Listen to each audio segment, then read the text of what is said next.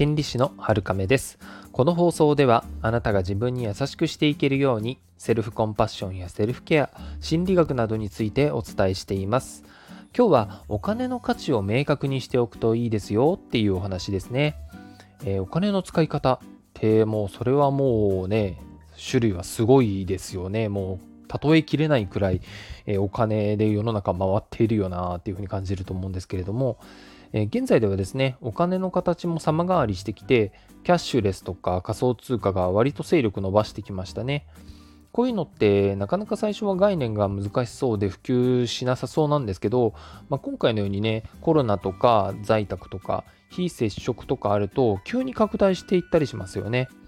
そして人は便利なものが手に入るとやっぱりそちらに流れていくものですね。ところで、そのお金なんですけれども、リスナーさんは何のために使うかっていうのを自分でしっかり決めていらっしゃいますでしょうか？これはですね、決めておいた方が自分のお金を余計なことに使わずに済むんですよね。そしてそのお金の使い道は自分の価値観と結びついているとよりしっくりくるんじゃないかなと思います。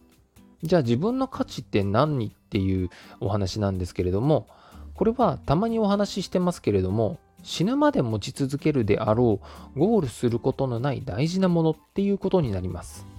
どういうものかというと例えば私の場合でしたらまず価値観は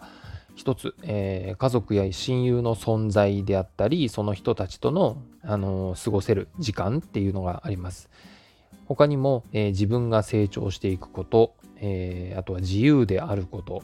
あとは健康であることこういったことが私の価値観の上位に行きますね。そしてこれらはやっぱりあのゴールなく、えー、私が死ぬまでね続いていくものだと思います。そしてこれを基準にお金について考えた時私にとってお金っていうのがどういうものかというとまあ、あの危険なものとかねお金で解決できるっていうものを解決したりあるいは近寄らせない方法あとは自分の大事な人たちの時間をより楽しく有意義にするもの。自分の成長を補助してくれるもの。健康を保つ手助けをしてくれるものっていう風になってきます。もちろんこれはですね、あのー、中心の柱の部分になるので枝葉が出る時もありますよね。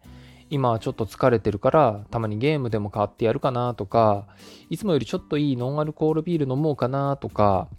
マッサージとかサウナに行こうかなとか別にね、こういうものもいいんですよね。結局、あの根本から、え伸びた枝のような価値観なので、こういったものはたまに、えないとやっぱり人生がこう豊かにならないですからね。で、こういう自分を元気にしたり、回復したりしてくれるものっていうものにお金を使ったりするってこともあるわけですね。